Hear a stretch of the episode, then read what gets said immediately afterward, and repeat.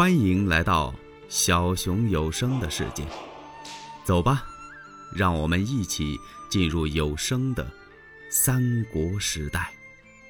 徐晃、张辽稍这么一愣，文丑就把马给撒开了。他顺着河燕子哗啦啦的往前跑，正走着呢，听对面咚炮响。嗯，文丑一愣，只见对面有一杆大道旗。哎呦！这杆旗呀，这个漂亮啊！绿缎色的红飞火焰，上边啊掐金边走金线，书几个大字“汉寿亭侯”。灯中间啊有一个大点的红月光，写着一个斗大的“官”字。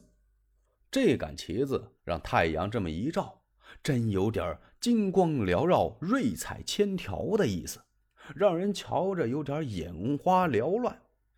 他一看，这大旗下有一员大将，胯下赤兔胭脂兽，手里提着青龙偃月刀，面如重枣，残眉凤目，五柳长髯。温丑愣了，他心想：在白马坡前杀死我好友颜良的，是不是这人呢？赤面长须，大概是他。他这么一愣神的功夫，关羽就说话了：“逆贼文丑！”休走！看刀！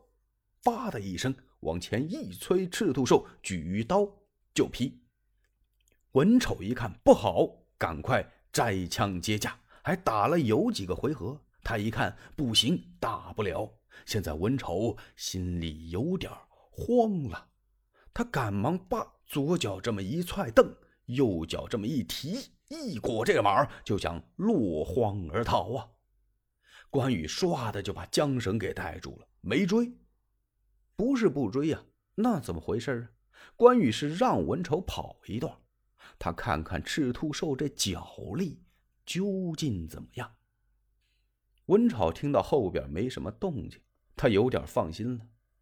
啊，没追呀，这还不错，这条命啊算是保住了，也算不容易啊，这多少员大将啊！特别是这位姓关的最厉害，我可得躲开他点这个时候，文丑这马啊，跑出去能有三箭地远，就是搭弓射箭，射三箭那么远。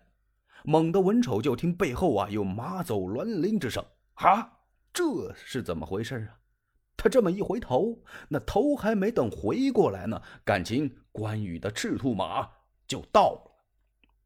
马到人到，宝刀到，一下子就把文丑给诛了。那兵将这么一看，主帅叫人家给杀了，花儿有投降的，有逃跑的，有跳河的，哎呦，惨不忍睹啊！比白马被颜良斩的那一战还要惨呢。果不出人家居寿所料，这七万人呐，回去的能有三千。剩下的全都让人家曹操给俘虏了，那还不算，把刚才得的那些粮草、人家那些马，让人家都得回去了。不单抢的东西一点没落着，这带来的家当啊，全都归了曹丞相。就在这时啊，刘玄德领着那三万后援军上来了，探视马跑来禀报玄德，说是文丑大将让人给杀了，还是那位。赤面长须的将军刘备这么一听啊，是催马向前，来到黄河岸边，勒住缰绳，举目远眺。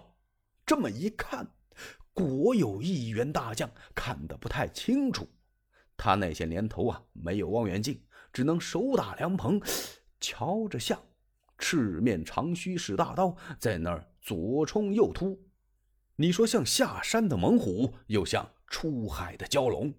哎，有一杆大道旗，道旗在阳光的照耀下，刘备眼神还真不错。这旗子他看明白了，汉寿亭侯关。嘿呀，再看那将，越看越像，没错，是自己的兄弟关云长。刘备高兴的在心里暗暗祈祷啊，谢天谢地，我二弟云长果然在曹营，二弟。二弟呀！连喊两声，关羽听见了没有？听不见呢。那隔着一道大河呢。要是在河那边啊，那哥俩就能聊上了。这时候啊，曹操的人马也渡河往这边杀呀。刘备一看不好，干脆我败吧，率领人马就败下去了。袁绍的人马到了，接应了一下刘备。袁绍一听，可气坏了，文丑也完了，让谁杀的？又是那个赤面长须。嗯，你们弄清楚了没有？打听明白了没有？此人到底是谁？他手下谋士郭图这么一听，嗨，明公，您还问什么呀？那不就是关羽关云长吗？汉寿亭侯啊，刘备的二弟。啊，这回袁绍可不让了，说什么也不行。好你个大耳贼呀！头一次你就把我给蒙了，这人长得一模一样是有，这回还有什么说的呀？刘备刚一进门，袁绍吩咐：“绑了，推出去斩首。”刘备一看，明公玄德无罪呀，文丑将军打了败仗，为什么要杀我呀？呸！你还在这跟我狡辩？嗯。第一次那赤面长须人，你说是一样的人有的是。这回呢，那明明是关羽，你感情往到我这儿，不是说穷途末路来投我了？你是奸细呀！你给曹操在这儿当卧底呢？要不然怎么能让你的二弟连击杀我两员大将？我怎么能？不给颜良、文丑报仇，你还有何话说？明公啊，容玄德一言，我就说一句话。如果说您听不进去，我谁死无怨。你讲，明公，不错，这回啊，我也打听明白了，杀死颜良、文丑的，的确是我二弟。这不得了吗？那我杀你，难道还说委屈？我倒不是委屈，我难过的是明公您中了曹操的诡计呀。嗯，这事儿新鲜的，我怎么会中了曹操的计了呢？明公容禀啊，我跟曹操仇恨很深。他打了我的徐州，把我逼得上天无地，入地无门呐！我这才来投奔您。曹操恨不得一下子把我刘备捉住，碎尸万段。那么他抓不着我，杀不了我，怎么办呢？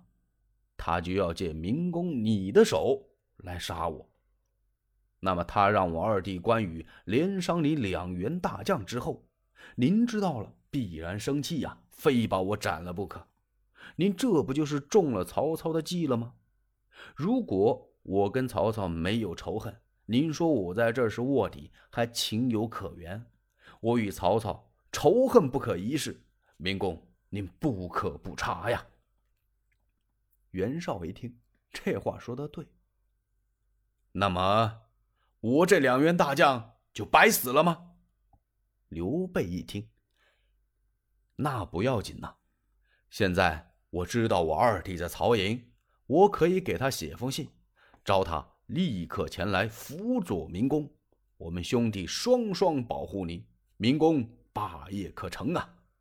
那就是说啊，我兄弟杀了你两员将，拿我兄弟补上这两人不行吗？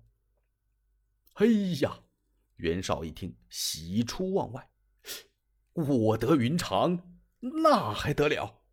我记得十八路诸侯伐董卓的时候，我为盟主，我亲眼目睹啊，关云长温酒斩过华雄，斩完华雄大将之后，酒尚未寒呐。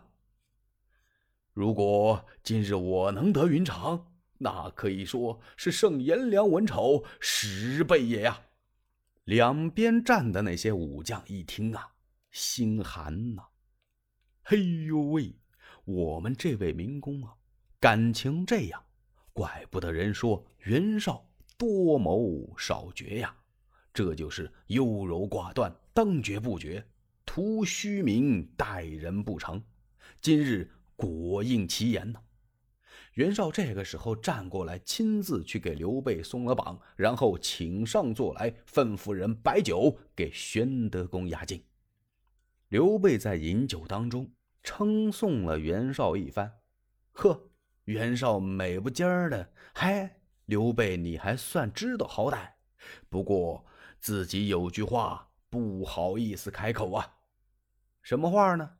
他那意思就是，你倒是写信啊。别净这么聊啊！这刘备看出来了。刘备把酒杯这么一推，啊啊，笔墨伺候。哦哦，对对对对对对对。袁绍还没等别人呢，他亲自把笔墨纸砚给拿过来了。刘备亲手给云长写了一封书信，写完了。明公，您找个人把这信送到许都，交与我家二弟吧。他一定是见信即至啊！哦，那可再好不过了。谁愿意到许都去送这信呢？陈震过来，我愿往。你要多加小心，明公自管万安。陈震到许都给云长下书，关云长挂印封金，千里走单骑。欲知后事如何，且听下回分解。喜欢小熊的话，请点赞、订阅、加关注，你们的支持是小熊最大的动力。